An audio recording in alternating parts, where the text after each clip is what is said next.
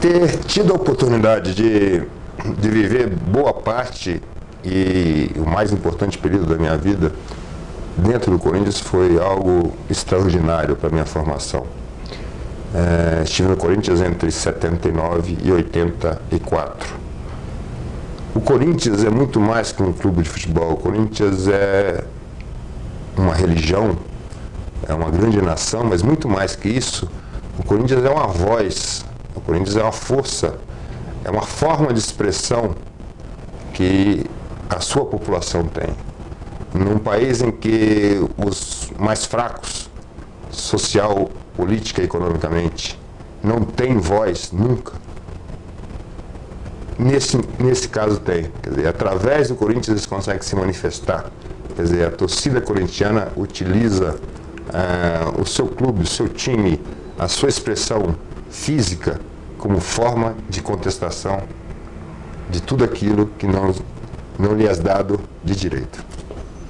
Olá você, bom momento. Sou José Paulino. No episódio de hoje, vamos ter uma conversa sobre política e futebol. E falar sobre futebol aqui no Escuta era uma vontade minha desde o início do podcast. E finalmente a gente está conseguindo tirar isso do papel, né? Com a ajuda do pessoal da Coringão Antifa. Eu sou corintiano e já acompanhava a C16 nas redes sociais.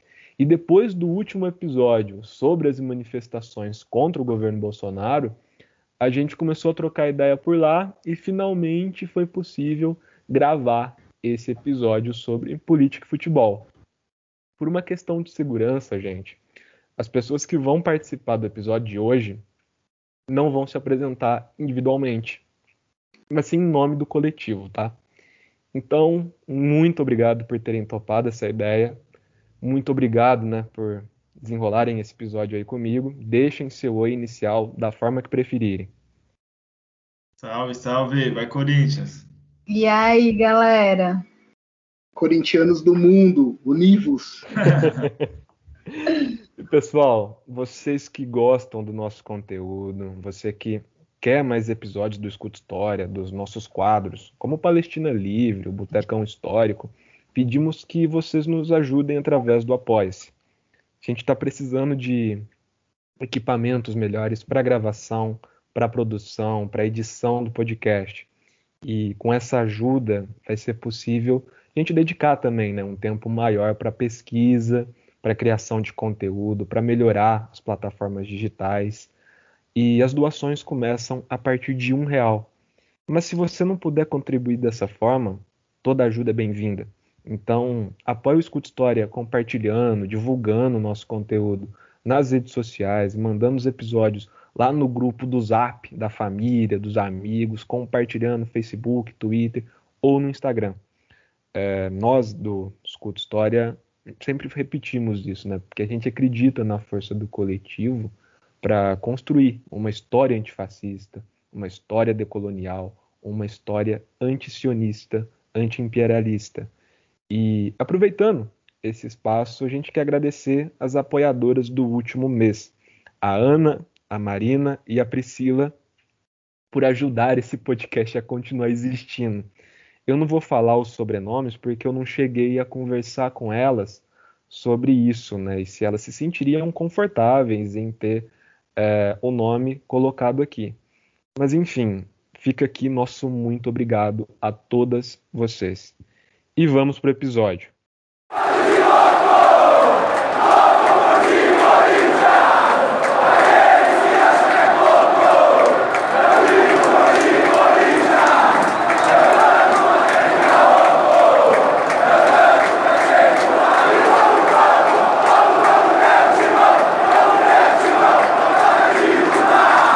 Está acostumado a ouvir né, o nosso conteúdo já sabe que a gente começa a fazer aquele processo lá né, do funil invertido, que a gente vai do específico primeiro para chegar no geral né, durante a nossa conversa.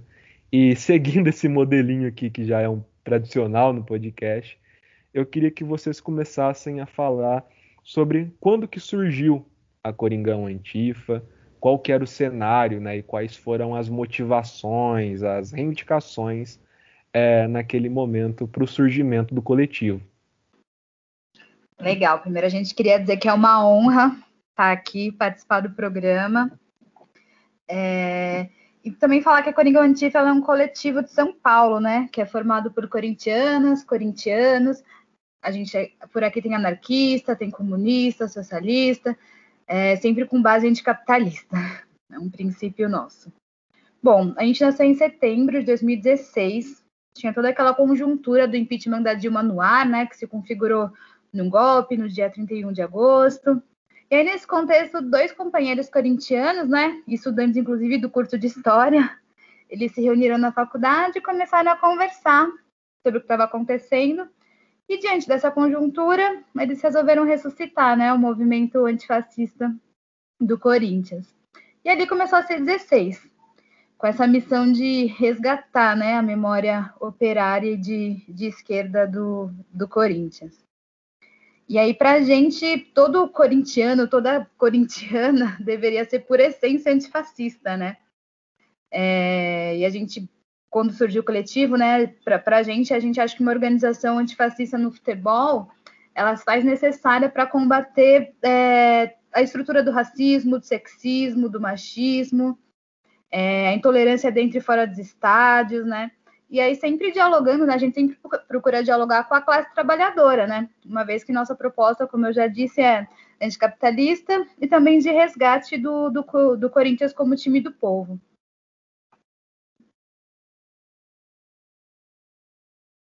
Uma coisa importante, né, que a gente vinha conversando durante a elaboração do episódio e toda vez ela acabava se ressaltando, né, gente? Que é devolver o futebol para o povo, devolver o futebol para a classe trabalhadora. A gente sabe, né, que cada vez mais vem se tornando um esporte extremamente elitista. E fazendo uma pesquisa rápida, eu estava até dando uma olhada no YouTube, né, vídeos que é, são produzidos né, com essa temática futebol e política e a gente sempre acaba caindo lá nos vídeos do Sócrates, né? E foi um esquenta muito bom para o episódio rever alguns vídeos do Sócrates. Eu até pensei em colocar um no início desse episódio. Então, se lá no início do episódio você ouviu uma voz diferente, aquela voz lá, se você não reconheceu, era do Sócrates, jogador do Corinthians lá na década de 80, fundamental né, no movimento de democracia corintiana. E eu gostaria também, gente, pensando é, nessas coisas que vocês já levantaram, falar um pouquinho sobre o surgimento do clube, né? Que é criado e feito pela, pela classe trabalhadora, né? Por operários. E vamos caminhar nesse sentido, né? Vamos aqui nesse primeiro momento falar um pouquinho sobre a história do Corinthians e como que ela se vincula a todos os momentos com a classe trabalhadora. Então vamos lá, né? É, falar um pouco é, é, interessante, assim, a gente pensar como diversas vezes a gente vê alguém comentando, né? Nossa, mas futebol, religião, política não se discute, né? E, meu, como assim? Falar do Esporte Clube Corinthians Paulista e não falar de política é uma doideira absurda, né? É, o Corinthians, ele nasce em uma, um ato de desobediência civil, né? É, a questão da gente nascer é, numa base ali, operários, anarco-sindicalistas, né, do Bom Retiro, é, a gente pensar que quem é, levanta o Esporte Clube Corinthians Paulista nesses primeiros anos dessa década de 1910 é, são os operários, são trabalhadores, são carroceiros, são lavadeiras, né, que levam essa essência do time do povo, né? Um, um, time que ele nasce num contexto de por que desobediência civil, né? Ele nasce num contexto de tentar levar, trazer o futebol para o povo, né? Em um momento da história, né? Que o futebol é, é praticamente um esporte é, da elite, né? Então o Corinthians ele surge nesse contexto da, da história e é interessante que a gente comentar que é, é esse povo, é essa junção aí de, de, de vários povos, de várias classes sociais que levantam e que trazem à tona o que vai vir a ser o Esporte Clube Corinthians Paulista. Ô, mano, só posso fazer um complemento? Claro. Eu acho que só assim é bom ressaltar, né, que além de trabalhadores, né, tipo da classe chão de fábrica mesmo assim, eu acho que existe até um, um, uma espécie de um apagamento assim da, da orientação política, né, do, dos nossos fundadores, assim. E acho que só queria né, ressaltar que o, o Miguel Bataglia, né, o, o Rafael Perrone tinham, tinham relações assim muito fortes, né, com o sindicalismo revolucionário, assim, com o anarquismo, né. E eu acho que isso acaba sendo muito esquecido mesmo, assim, né, pelos corintianos. Muita gente nem sabe, né, eu acho disso. E eu acho que é, é, é, uma coisa muito bonita assim da nossa história, né? E é bom a gente sempre trazer isso à tona. Perfeito. Não, não à toa nós temos, né? Nosso coletivo tem uma faixa em alusão ao Miguel Bataglia, né? Nosso primeiro presidente anarco-sindicalista, né? É, os nossos nossos fundadores e nossos primeiros é, corintianos e corintianas com certeza participaram da greve de 1917, né? É, e não à toa a gente tem essa faixa em alusão a ele dizendo, né, as frases dele: Corinthians é o time do povo e é o povo que vai fazer o time. Né? Nosso primeiro presidente que levanta essa essa bandeira, né, no momento onde o futebol, como eu já falei, né, um momento é, na conjuntura de que o, o futebol é algo da elite, né, muito fechado ainda, as pessoas que começam a vir para cá, por exemplo, não, não só imigrantes, como migrantes também, a partir da década de 30, é, muitos nordestinos, é, quando chegam aqui em São Paulo, é, o, o, time que abraça eles é o Esporte Clube Corinthians Paulista. Né? Eles não se sentem é, fazendo parte de um time que fazia parte da elite, por exemplo, é, na região do, do é, Zona Sul, não é, sentiam representados por outro time da colônia, né, o time que vai fazer é, esse povo ser representado é o Esporte Clube Corinthians Paulista. Né? Se a gente for falar a história do Corinthians, ela está regada é, de política e de desobediência civil e de atos em prol da democracia sempre, né? É, a gente pegar é, essa alusão é, sobre a década de 30, por exemplo, sobre a migração, é, a gente pode pegar a questão do Corinthians ser o primeiro time da capital que é, que aceita, né, é, um jogador negro, o mesmo time, né, não à toa a gente tem a questão de da nossa camiseta ser preta e branca a primeira vez, né? Que ela entra, né? Para a gente jogar com essa camisa preta e branca, é, em questão a isso, né? É, por, por, diversas vezes na nossa história tentaram puxar o nosso tapete, né? Porque o Corinthians ele surge da várzea, né? Então à toa a gente é chamado, é, é conhecido de, de o galo de briga, né? da várzea, a gente consegue subir as duas federações que dominavam aqui a década de 1910, 1920, é, o que hoje a gente pode tentar entender como Federação Paulista de Futebol, né? Eles tentam trazer a gente, né? As duas as duas federações que cuidavam aí, administravam o, o futebol da época, e é, a gente tenta entrar para uma e aí puxa o nosso tapete e a gente fica quase na década de 1900, é, a data né, de 1915 é, foi um ano de muita resistência, porque o Corinthians ele resistiu aquele momento, porque a gente é, quase sumiu, né, quase morreu na história é, nesse momento, né, se a gente pensar por esse lado. Porque tentaram puxar o nosso tapete e a gente ficou um ano sem jogar é, nenhum campeonato. Estava lembrando durante a sua fala sobre o, um dos primeiros ídolos né, da história do clube, o Neco, e aquele caso né, dele ir resgatar alguns primeiros troféus do clube, logo que aqueles troféus são penhorados, são pegos, né? E esse ato né, do jogador ir e pegar esses troféus. Vocês lembram dessa história? Eu fiquei com isso na cabeça enquanto você falava, cara. Isso é Porque... sensacional.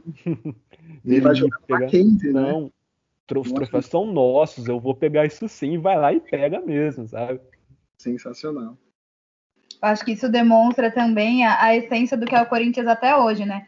O quanto é raça, é paixão, né? O quanto não é, não é só um título, assim, para os outros, né? É, é para o jogador também, é, é nosso, né? demonstra o. Não, não, é um time comum, assim, né? Demonstra esse, esse viés de, de, de corintianismo mesmo.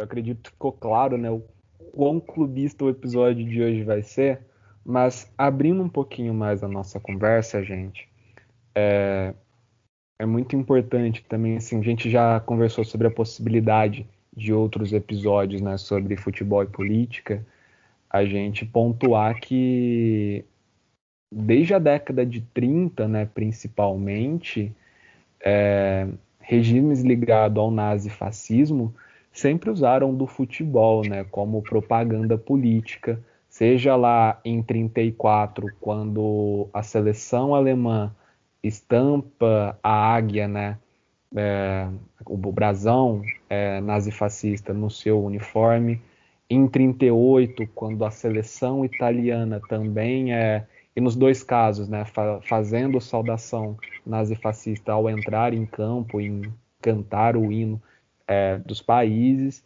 E durante, pegando a década de 30 para frente, esses governos né, de extrema direita sempre utilizaram o futebol como propaganda e como discurso, né, para se manter alinhado à sua política. Não foi diferente no Brasil. É, desde assim, a gente pega ali a era Vargas, já tem um início por conta da influência do, é, do rádio. Durante a República Populista também vai ter, né, não podemos esquecer que ali em 1950 a Copa do Mundo é realizada no Brasil pela primeira vez. E assim, a gente está num momento ainda onde a maioria das casas nem televisão tinha, né? Malemar rádio. E você tem essa Copa sediada no país. E aí já chegando ali na década de 60, pré e durante o golpe empresarial militar e durante toda a ditadura militar no Brasil, o futebol, por ser um esporte de massa, por ser o principal esporte né, no país, ele sempre foi muito usado para propaganda política. Eu acho que o, o, momento mais emblemático é a Copa de 70, né? Vocês gostariam de comentar um pouquinho sobre esse contexto agora? Pô, com certeza. Esse é, é um assunto muito pertinente, né? Até para a gente pensar assim, é, por diversas vezes muitas pessoas comentam, nossa, mas uh, futebol é o ópio, né? Não, é o ópio do povo brasileiro, né? E a gente pensava, espera aí, existem duas formas, né, para a gente pensar o futebol. É, a gente pode pensar nessa questão, é, meu, a gente ficaria aí uma hora no mínimo comentando é, acerca de cada regime autoritário que utilizou o futebol como propaganda política, né? A gente pode falar da Alemanha nazista, é, que praticamente nenhum é, clube consegue escapar aí. É, a gente pode falar da Itália de Mussolini, a gente pode linkar isso com o time da Lazio, por exemplo, né? E linkar até nos dias atuais, né? Se a gente pensar que majoritariamente, infelizmente, a gente tem um, é, uma torcida né, muito fascista, muito racista, é, a gente pensar no regime franquista, a gente associar é, ao Real Madrid, por exemplo, e pensar a questão da Catalunha, e pensar em vários outros clubes né, que, que resistem também, né, e não é diferente no Brasil, né? Se a gente parar para pensar a questão da ditadura militar e a questão do golpe, do, é, da Copa de 70, né, principalmente, não, não, só do golpe de 64, mas a Copa de 70, a ideia de ir para frente Brasil, salve a seleção, né, e várias propagandas, é, a utilização do futebol mesmo como ferramenta política. Né? E, mano, mas, eu acho que. Desculpa não ver assim. Mas não, acho mas... que a gente não precisa, às vezes, nem assim, voltar no tempo. Quer dizer, acho que é importante a gente observar todos esses episódios, mas atualmente mesmo, assim, né? Esse fila da mãe aí, né? Fica usando camisa de vários times, assim, de né, uma estratégia assim de populismo mesmo, né? E tá utilizando o futebol nesse, nesse viés, assim, que nesse caso é bem sujo, né? É, e, e a gente pensar também que é, e é algo que a gente acredita que, poxa, peraí, né? O futebol é nosso, o futebol é do povo, né? O futebol ele, ele pode ser e ele deve ser uma grande ferramenta de transformação social também, de inclusão, né? de liberdade de expressão. Não à toa, eu acho que nós existimos por conta disso, né? O, não só o Esporte Clube Corinthians Paulista, como a gente pode ficar aqui horas falando sobre nossa história de luta, de resistência, mas para falar da nossa história também, né?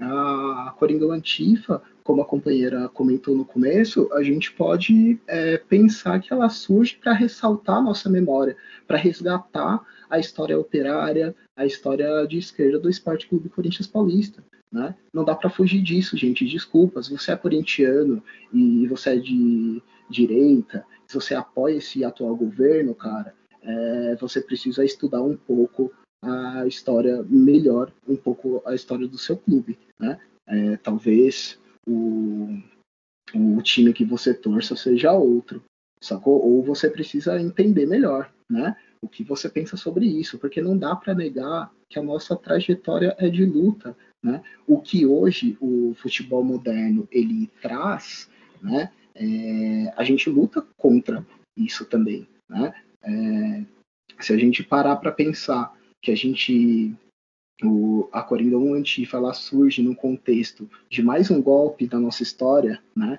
E aqui a gente não está falando que nós somos partidários, pelo contrário, né? Nós temos anarquistas, comunistas, socialistas e a gente entende né, que aquilo foi um golpe, né, mais um da nossa história. E se a gente pensar que a Coringa Antifa ela surge para resgatar a nossa memória, a gente não pode esquecer dessas questões.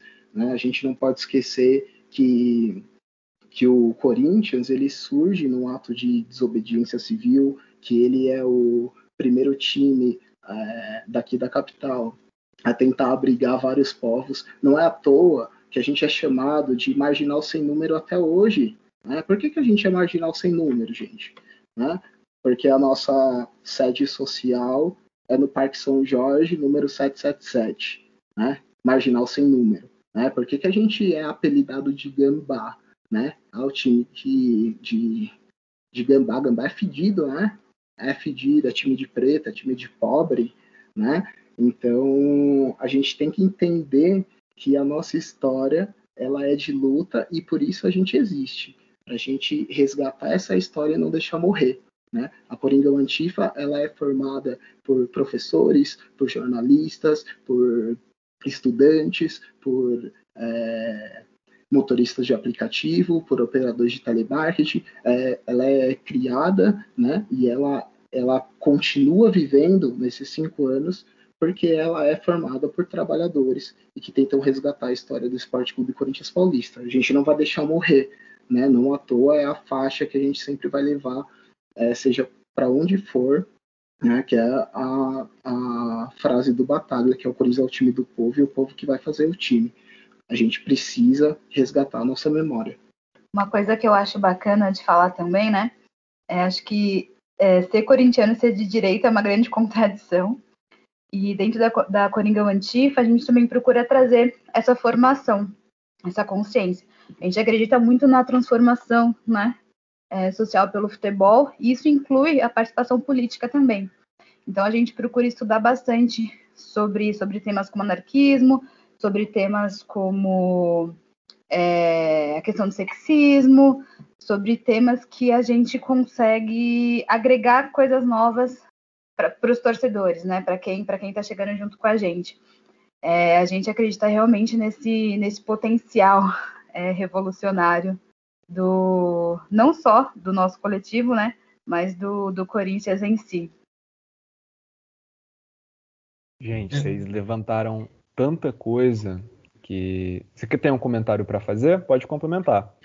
Não, não, eu só queria complementar assim que o o pessoal às vezes, né, fala que a gente está querendo misturar, né, futebol e política, ou colocar, enfiar política no meio do Corinthians, mas, tipo, a gente surgiu em 2016 e o Corinthians em 1910 já estava sendo, sendo um ato político e um ato revolucionário, né?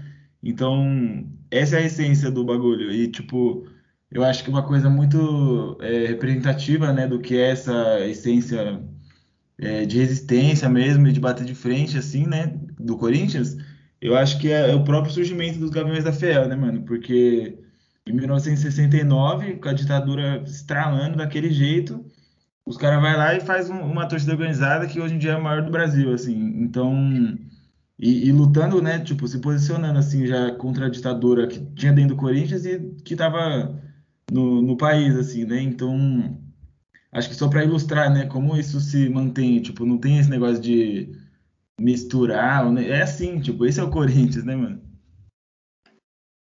Vocês levantaram muitas coisas, eu vou tentar é, puxar algumas de volta e a gente segue a discussão, viu? Lá no início, é, o camarada tinha comentado sobre a questão da Lazio. A gente não pode esquecer que até hoje a Lazio tem né, uma torcida autodeclarada fascista, que leva faixas para o estádio, que faz ameaça a jogadores, que faz ameaças às outras torcidas, né? E acaba sendo um caso muito marcante ali no futebol italiano por conta disso. Outras coisas que vocês comentaram, né, que eu fiquei pensando também, é em relação aos torcedores, né? Torcedores de direita, a gente já teve uma conversa sobre isso na elaboração do episódio também, sobre o desconhecimento em relação à história do clube, né? Porque, de fato, uma pessoa que é de direita, que apoia esse governo, apoia as bandeiras que esse governo levanta, e quando eu tô falando aqui, eu não tô falando da bandeira do Palmeiras, que o Bolsonaro é palmeirense, não, gente. Mas as bandeiras que eles defendem mesmo, de fato não conhece a história do Corinthians, mas não só os torcedores. Ficou muito marcado aquela vez do Marcelinho Carioca, que dentro de campo, um dos principais jogadores da história do Corinthians, mas né, que há muito tempo já vem tentando utilizar a imagem do clube para conseguir né, um cargo político e durante esse ano teve aquela cena lamentável com o Bolsonaro com os dois camisetas do clube. E claramente ali um ato político, né, simplesmente de autopromoção, ele se divulgando ali naquele momento. Vocês também colocaram né, que isso é muito comum nesse governo. Bolsonaro já declarou várias vezes né, que ele torce para o Palmeiras e torce para o Flamengo, mas se eu não me engano, o único time que ele não tem foto com a camisa é com a do São Paulo. E também a gente pode ir para esse caminho também da discussão em relação à homofobia que existe é, bem marcada na história do futebol brasileiro em relação ao São Paulo. Já quero comentar um pouquinho sobre isso também. É, mas o Bolsonaro tem foto com camiseta tanto de times de primeiro escalão, né, de Série A, como time de Série B, Série C, Série D e até de times que nem têm divisão nacional. Puro populismo né, em relação a isso daí. E um caso também do Bolsonaro né, que ficou marcado foi logo naquela primeira de muitas e muitas e semanais crises do governo. Ainda o Moro era lá o super ministro, que foi logo assim que que deu uma das primeiras estremecidas né, no governo, a primeira coisa que Bolsonaro fez foi pegar o Moro, os dois meterem uma camiseta do Flamengo, né? A gente está falando ali de 2019, no momento que o time do Flamengo estava em ascensão, é, e ir para o estádio com a camisa do Flamengo assistir jogo. Não só o Bolsonaro, o Witzel fez isso também no final lá da Libertadores, fez isso em outros momentos, gente populismo e futebol sempre caminharam lado a lado.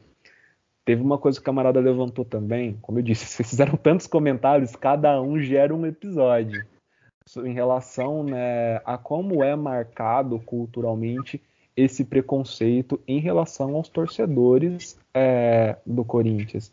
Gente, essa associação que existe do corintiano como marginal, como preto, favelado, ladrão, não é por acaso. não surge do nada, de forma mágica, não. A gente tem que entender toda a estrutura da nossa sociedade que está por trás disso, desde assim a história recente do nosso país, né, envolvendo a história do clube, de onde que vêm esses torcedores. A maioria da torcida do Corinthians a gente sabe que é preta e é de favela. E tem essa vinculação, sim, tem essa, é, esse estereótipo criado em cima. E indo além do Corinthians, a mesma coisa, como eu falei agora há pouco sobre os torcedores do São Paulo e a homofobia que existe no futebol brasileiro. E para o ouvinte, a gente está pensando em um episódio aí sobre transfobia é, no futebol. Esperamos que saia também. É, um pequeno spoiler aí para vocês. Mas em relação ao São Paulo, todos, assim, eu sempre gosto de ressaltar, né? Se uma piada, né? Se uma coisa dita como piada é, ataca um grupo, é, algum gênero, alguma sexualidade, alguma etnia, enfim, se ataca algum grupo, não é piada, isso é um discurso político. Então, desde os cânticos homofóbicos que existem nos estádios até hoje, não só em relação ao São Paulo, mas aos outros clubes, também não, não surge do nada, né? A gente tem que pensar na cultura, na sociedade brasileira e como isso se apare aparece né, dentro dos estádios. Comentários sobre esses muitos levantamentos? Eu acho que vale lembrar também que o Mourão ele vive com máscara do Flamengo também, né? ele vive dando entrevista, dando em coletiva para essa máscara do, do Flamengo. É. A gente pode chegar no Renato Gaúcho agora já, né?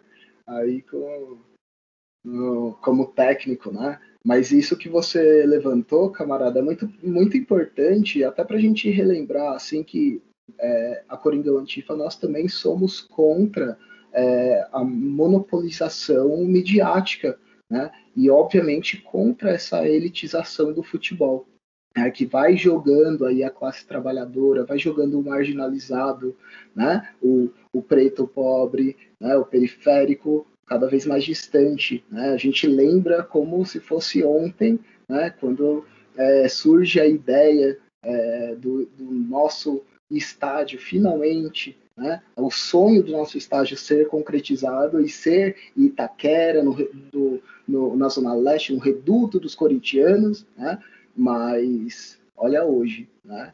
É, tem gente que nunca pisou naquele estádio, né? Tem gente que nunca conheceu aquilo. A gente, você comentou algumas vezes aí sobre as nossas ideias, né? Durante para conseguir aí concretizar esse, esse episódio. É interessante que a gente chegou num, num papo, né? Sobre é, futebol feminino. Eu acho que a companheira pode comentar melhor aí, mas a questão é, do, do, um dos jogos que é, futebol feminino do Corinthians que foi em Itaquera e que eu não lembro é, se foi gratuito ou se era um, um, quilo de alimento não perecível, algo do tipo, e que tinha muita criança, e tinha muita mulher, e tinha muita família, e tinha muita gente que nunca tinha pisado, pisado né, no estádio.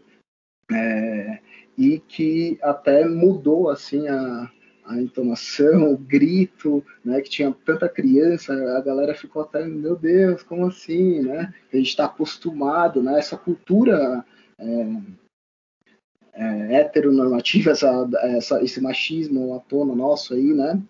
Que não, não dá para escapar, né? Também a gente faz parte dessa sociedade, né? Por isso que a gente é uma célula, né? Nós somos uma célula antifascista no meio de vários grupos aí que estão à tona. Né? Não à toa, a Antiga ela surge num contexto da história onde vários outros é, coletivos e outras torcidas também surgem. Eu acho que é importante comentar também que é, nós não somos os pioneiros do antifascismo. É, pelo contrário, né, nós estamos tentando resgatar uma memória de 1910, né, e nós não seremos os últimos também. Né, existem diversos outros coletivos aí e torcidas dentro do Corinthians, para além de torcidas organizadas, que nós também estamos juntos, tem muitos integrantes do nosso coletivo que fazem parte de torcidas organizadas também, mas acho que é importante comentar que nós não somos uma torcida organizada, nós somos um coletivo né, de corintianos, corintianas, antifascistas, que estão aí na luta. Estaremos na bancada, estaremos nas ruas, sempre tentando resgatar a história do, de luta né, e de glórias do Esporte Clube Corinthians Paulista. É, foi tanta coisa também para falar que eu acho é, importante também ressaltar um ponto é, dessa questão classista, né? É, ah, corintiano, é, favelado, pobre, e, o, e, os corintianos incorporaram isso, né? Corintiano, maloqueiro e sofredor, graças a Deus. Ser pobre não é questão de. não é. Não, não é uma, uma coisa pejorativa, né? É, é ok, sabe? Tipo, não, eu, eu, eu não sou menos do que o outro porque eu sou favelado, né? Eu acho que o Corinthians conseguiu incorporar isso bastante também, desse, desse orgulho de ser povão mesmo. E em relação à, à homofobia, é, é, isso mesmo, né? A gente consegue fazer um episódio à parte em relação a isso. Uma das coisas que a gente levanta bastante é essa questão é, da LGBTfobia, a que, no, no estádio fora, né? É, a gente, dentro de vários, de vários outros núcleos corintianos, a gente é visto como, a gente já tinha até falado isso, né? Como gaysistas, por exemplo, né? Porque a gente defende, olha o termo, né? Termo homofóbico, assim, né?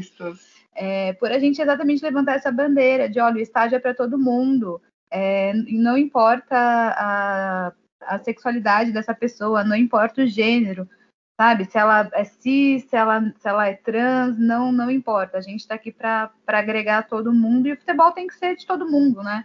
Não, não de grupos específicos que se acham donos de tudo.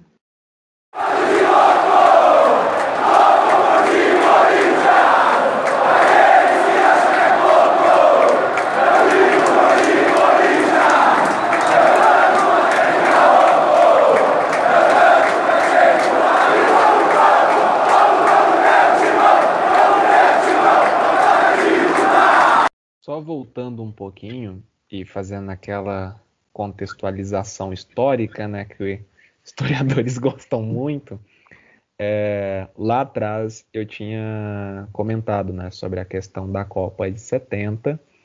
É, em 1970, o presidente era o Médici, né? A gente vivia ali a, a época, né, que lá nos vestibulares, né, lá no preparação ali para o Enem, normalmente a gente caracteriza como anos de chumbo.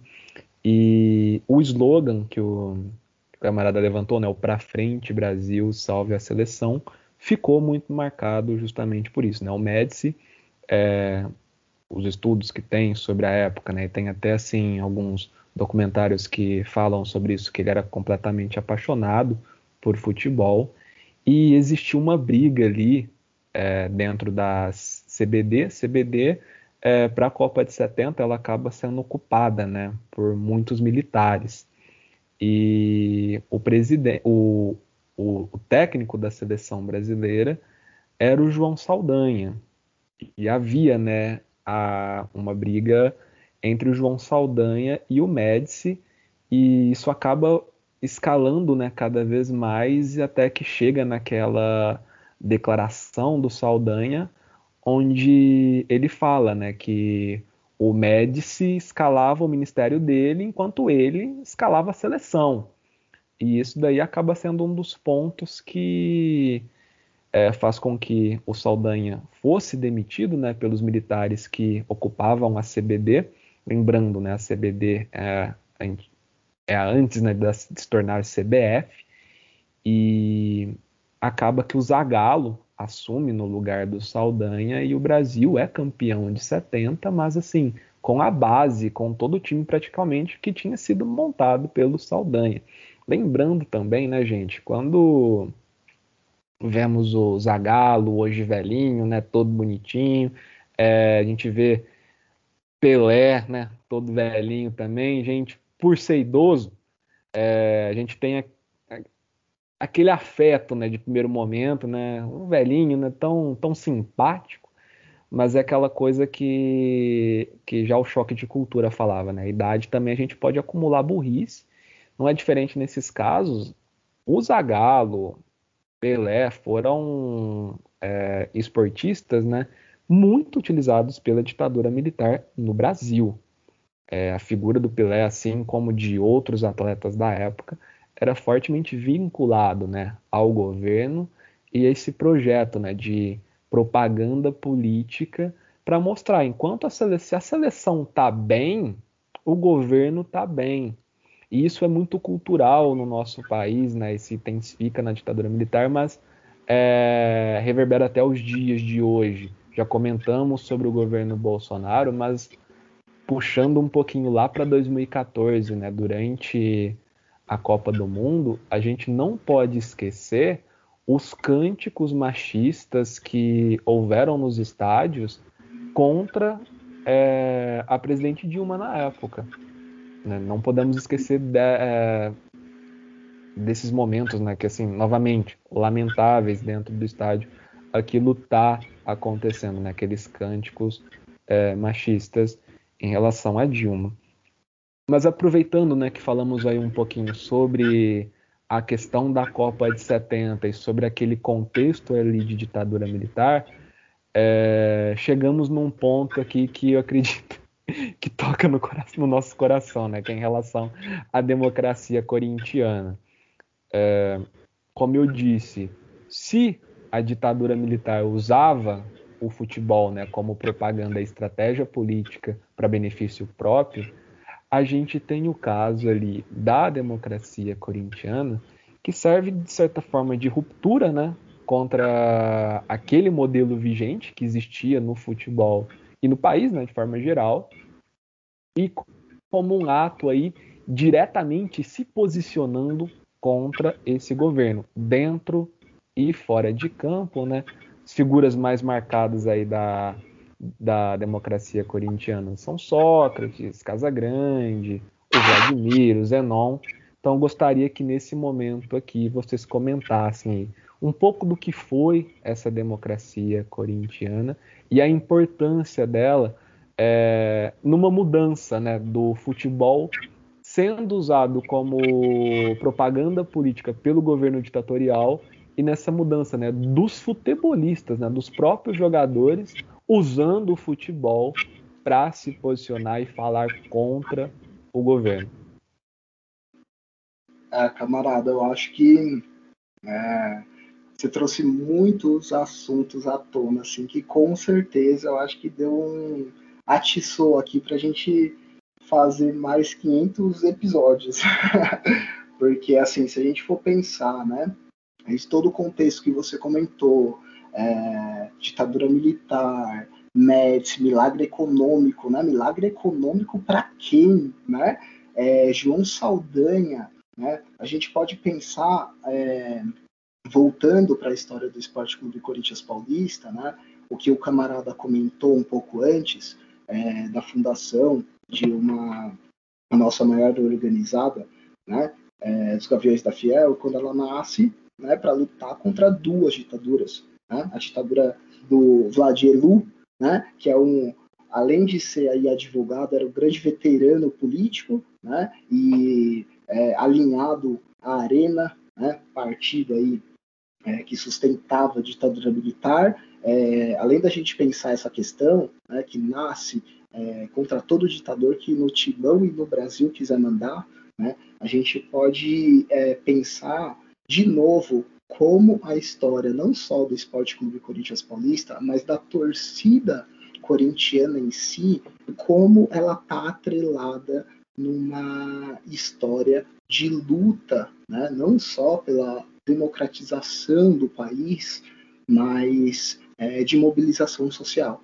Né? Então, se a gente pensar, por exemplo, e peraí, existem duas formas né, da gente utilizar esse futebol como política, né? E a gente pensar que tudo é política, né? Então a gente pode pensar o quê? Peraí, foi pode ter sido utilizado como propaganda política em vários regimes autoritários, como a gente comentou já no mundo afora, é, mas puxando para o Brasil, a gente pode pensar nesse contexto também, para além né, da, da utilização do futebol como ferramenta política, como propaganda, o que foi o caso da ditadura militar, não só no Brasil, na Argentina também ocorreu isso, né, na Copa de 78, mas se a gente pensar, por exemplo, é, na democracia corintiana, que com certeza isso é um, é um, nossa, um acalento para o coração de todo corintiano e falar, não existiria outro time né, para existir a democracia corintiana, que foi aquilo, né? A gente pensar que é, no mundo a gente tem camaradas aí América Latina principalmente que quando a gente encontra, quando a gente conversa, e fala do Corinthians, a primeira coisa que eles pensam é, fala, caraca, meu, democracia corintiana, Sócrates, né? Razão, Vladimir, Vladimir sindicalista, cara, né? É um dos nossos maiores ídolos aí, né? E, e pensar que é, não só é, esse movimento que ocorreu dentro do clube para lutar contra as ditaduras e que foi sim importantíssimo. E a gente pode dizer que foi é, nessa, nessa busca aí pela redemocratização do nosso país, foi uma ferramenta importantíssima, né, a democracia corintiana, que uniu aí, que foi um processo que né, aparece na mídia, que é, é, a gente tem capa de jornal, né, é, trazendo isso à tona, né, vence a democracia, né, quando a gente ganha o campeonato de 82 em cima do São Paulo, né, no Morumbi, inclusive, é, mas para além disso, a gente pensar a trajetória do, é, do torcedor, da torcedora corintiana. Né? Porque a nossa história é atrelada à luta. Não à toa nós somos é, chamados de fiel torcida. Por que fiel torcida?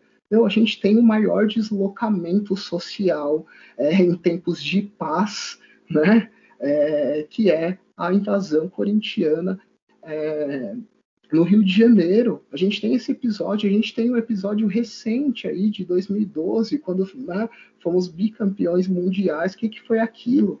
A nossa torcida realmente vai além, não à toa. É, o grande Sócrates, né, o nosso eterno Sócrates, nosso doutor Sócrates, ele tem várias frases aí, né, emblemáticas acerca da história, né, do que ele pensava acerca da, do torcedor, do, da torcedora corintiana, né? E é legal falar da democracia corintiana também, que ela desperta esse sentimento não só em corintianos, né? Mas qualquer torcedor, qualquer pessoa que se importe com o futebol conhece e sabe o que foi a democracia corintiana, né? É, não só corintianos, mas qualquer torcedor de qualquer time no mundo sabe pelo menos um pouquinho vê ali a imagem do Sócrates com o punho erguido e sabe o que, o que isso representa, né? Então é uma, é uma parte da nossa história que a gente tem muito orgulho mesmo.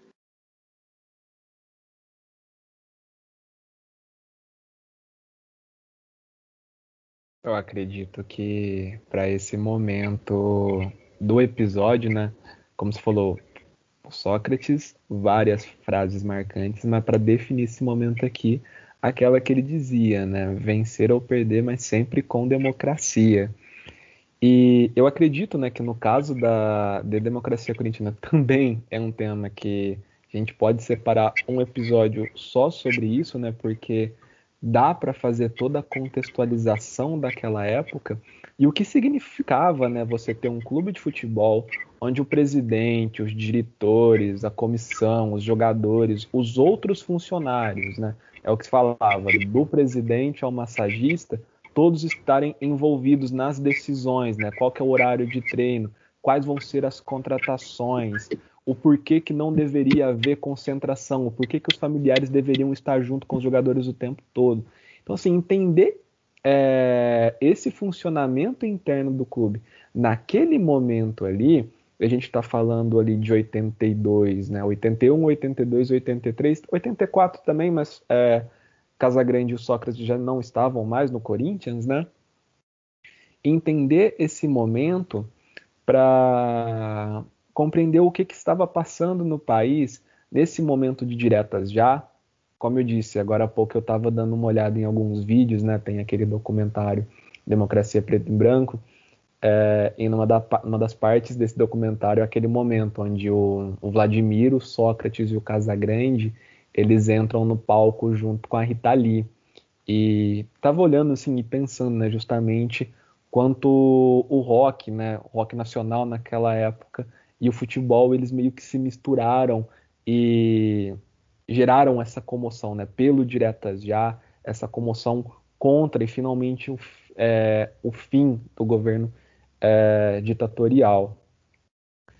E pensando também nessas muitas coisas levantadas, gente, e infelizmente, né, como esse episódio aqui é um episódio mais geral, né, mais de levantamento de tópicos para outros episódios que a gente quer gravar também, eu gostaria que vocês comentassem que um pouco sobre o caso, né, do último ano, mas também se vocês quiserem ir um pouco além, falar de, de outros casos recentes. É, o camarada, numa conversa nossa anterior, me lembrou né, daquela da CPI da merenda, dos, é, dos secundaristas que aconteceu re recentemente. Mas eu gostaria que vocês comentassem, porque no ano passado, é, coletivos né, e torcidas dos principais times aqui de São Paulo se reuniram é, manifest... em uma manifestação contra o governo Bolsonaro. E foi a primeira grande manifestação, né, em momento de pandemia, contra o governo. Eu gostaria que vocês comentassem um pouco, né, sobre essas manifestações recentes e novamente, né, como que um, esses coletivos, essas torcidas aí se posicionavam, essas torcidas é, antifascistas é, se colocaram contra o governo e como foram fundamentais né, nesse momento de oposição é, a um governo que simplesmente foi fundamental para o número de mortes no nosso país ultrapassar os 500 mil. Eu acho que antes do, tem um camarada que eu acho que ele tem mais propriedade para falar sobre isso, porque ele estava é, nesses atos, mas é, você puxou outro assunto, camarada, que vem à tona, assim, não tem como a gente não comentar. Realmente a gente vai ter que fazer vários episódios, sinto muito. Mas pensando é, nessa linha que você comentou sobre a importância da democracia corintiana, né, desse movimento que surge no Esporte Clube Corinthians Paulista na década de 80, é importante a gente lembrar que a Coringão Antifa é, nós somos um coletivo horizontal, né? E que nós, nossas decisões elas são tomadas na base da democracia direta, né? Portanto, obviamente a gente tenta é, trazer aí todo integrante, é, ele vai ter direito de fala, direito de voto, né? É, nós não temos uma associação, nós não temos, a, não, não, partimos de uma ideia de você é sócio, né? Nós unimos aí vários corintianos, várias corintianas, né? Em prol de uma luta para além, né? Do, das, das quatro linhas, né? Então, em relação agora à atualidade, eu acho que outro camarada tem mais propriedade para falar. É, sobre as manifestações do ano passado, né, que eu acho que veio muito, deu uma repercussão assim muito foda isso, né, tipo, ficou super em alta na mídia e, e no debate assim público, né, o que aconteceu ali, que foi uma mobilização política de torcidas, de torcidas organizadas, né. Eu acho que as pessoas, né, têm uma visão muito marginalizada, né, de torcida organizada. Eu acho que acham que o pessoal é é, só gosta de brigar e de fazer, sei lá, bandidagem, não sei, assim, mas é um, é um, existe, né, assim, um preconceito muito forte com isso, né? E acho que até as próprias pessoas de esquerda, assim, se, se assustaram um pouco, né, com o que aconteceu ali, porque foi uma mobilização realmente muito grande, né?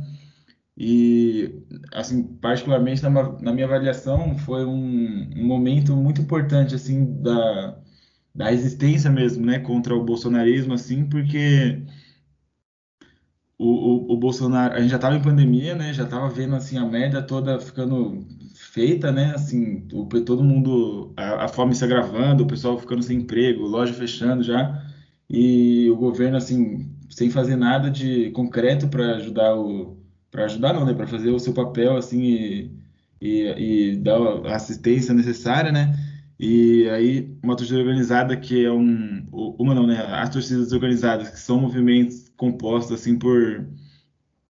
pela classe trabalhadora, né? Em, em maioria, isso não só a torcida do Corinthians, né? Mas é, acho que todas as torcidas assim, são majoritariamente compostas por trabalhador, né? Pessoal de favela e, e só pessoal marginalizado mesmo, assim, né? Então, naquele momento, o pessoal fala, mano, não, não dá mais para nós ficar aturando essa palhaçada, assim, e esses ataques, assim, que estão sendo feitos contra nós, né? E ver o nosso pessoal morrendo, e, e aí eu e acho que o estopim, assim, né, do, daquela manifestação foi um, um foram ameaças à democracia, né, que o Bolsonaro fez, de ameaçar a ditadura, esses, esses bagulho. E, e aí, com isso, né, a resposta veio, assim, muito simples e direta, né, que, tipo, ditadura não, e a gente vai estar aqui para lutar pela democracia, né, não, não, não interessa, assim. E, e, acho que foi muito uma demonstração ali que não tem nenhum palhaço aqui, assim, né? Tipo, o pessoal tava, tava na disposição mesmo, assim, né? de, de ir para cima e fazer o que for preciso, assim, porque foi um momento que estava insustentável, né? Tudo que estava acontecendo. E além de tudo, o cara quer vir ameaçar a ditadura, como ele já é, exaltou a ditadura muitas vezes, né? Com é, homenagem ao, ao. Não quero nem dar o Ustra, né? Aquele ser é, execrável, mas. E naquele momento, assim, é uma, uma, é, acho que essa união das torcidas assim foi uma coisa muito é, é, é uma surpresa acho também para todo mundo assim porque é claro que existe conflitos assim entre as torcidas organizadas né e não é um, um, ambiente assim não é uma coisa que você vê todo dia tem uma galera dos Gaviões de um lado e uma galera da Mancha do outro isso é, é né é, a não ser em situações mais hostis assim né e, e, claro, também acho que a gente tem que ser realista e entender que tipo, quem estava lá sabe que não foi uma coisa assim tão amigável, né?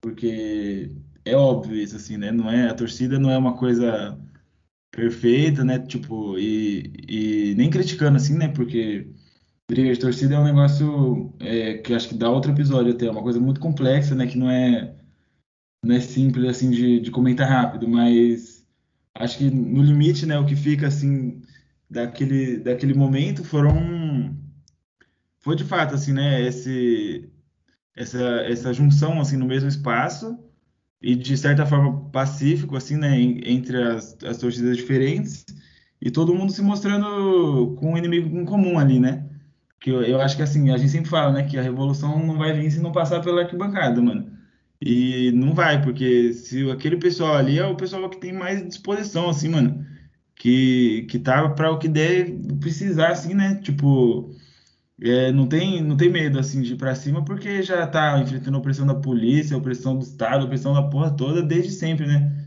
Então, e ali foi um direcionamento bom, assim, da, do, todo esse ódio, assim, que a gente sente, né? Eu acho que... É, eu, eu acho que é isso, assim, foi um, um momento muito importante e que e que foi é, fundamental assim para para mostrar que, que o futebol não é uma coisa alienante, pode ser também, né, como a gente comentou antes, mas o futebol tem um potencial muito revolucionário assim de, de resistência em momentos como esse assim. Acho que é isso. Para vocês verem a que ponto chegamos, né? O que o Bolsonaro faz a gente fazer, andar de palmeirense.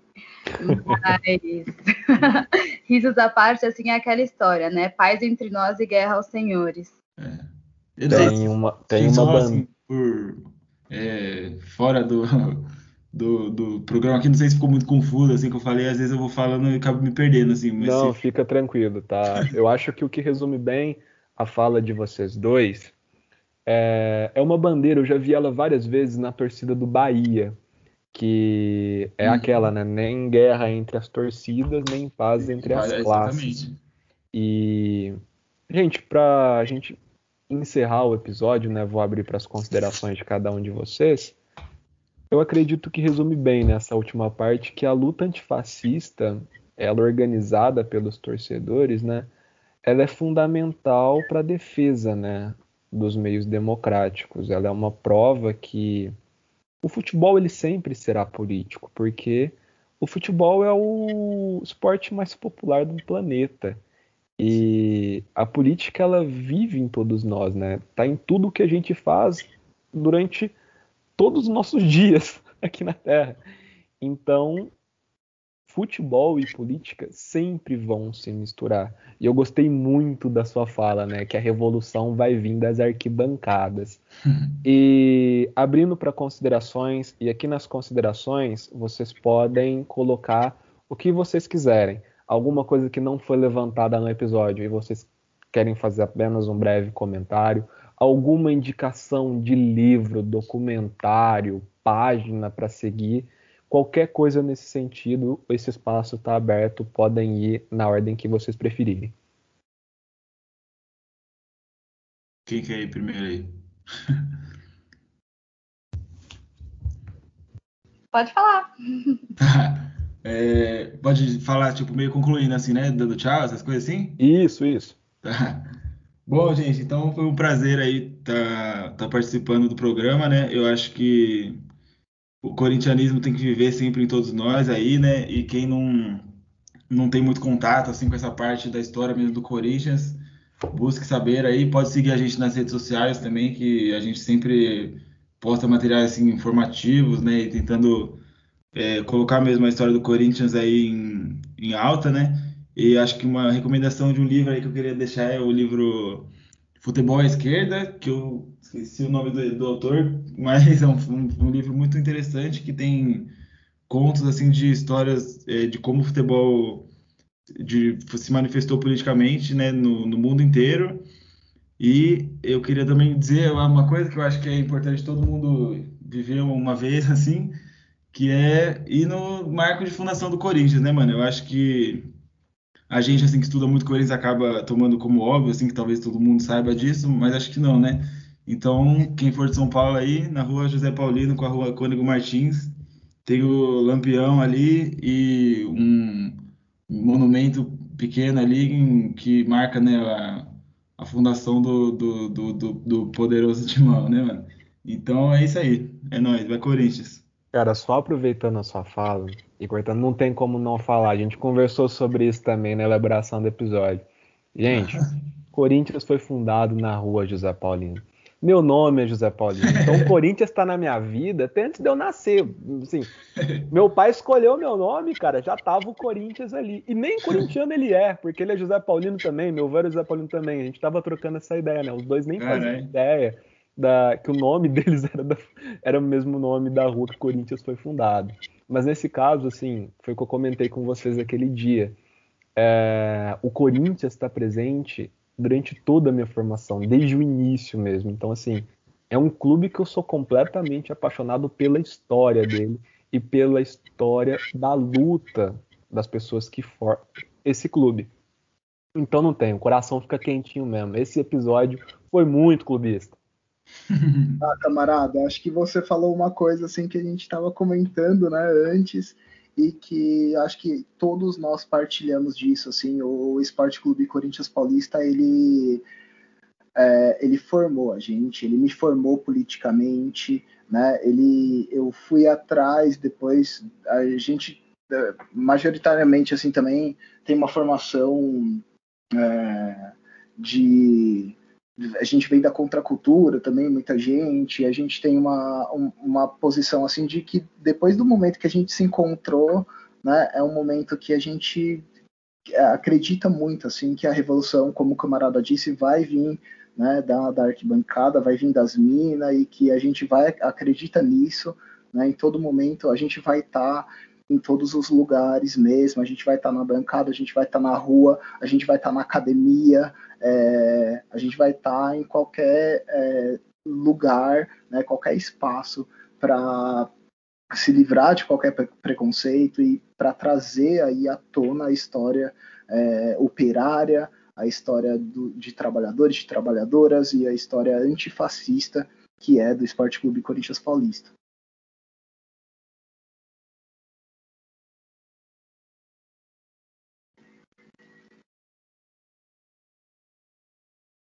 Tem a camarada para encerrar também as considerações.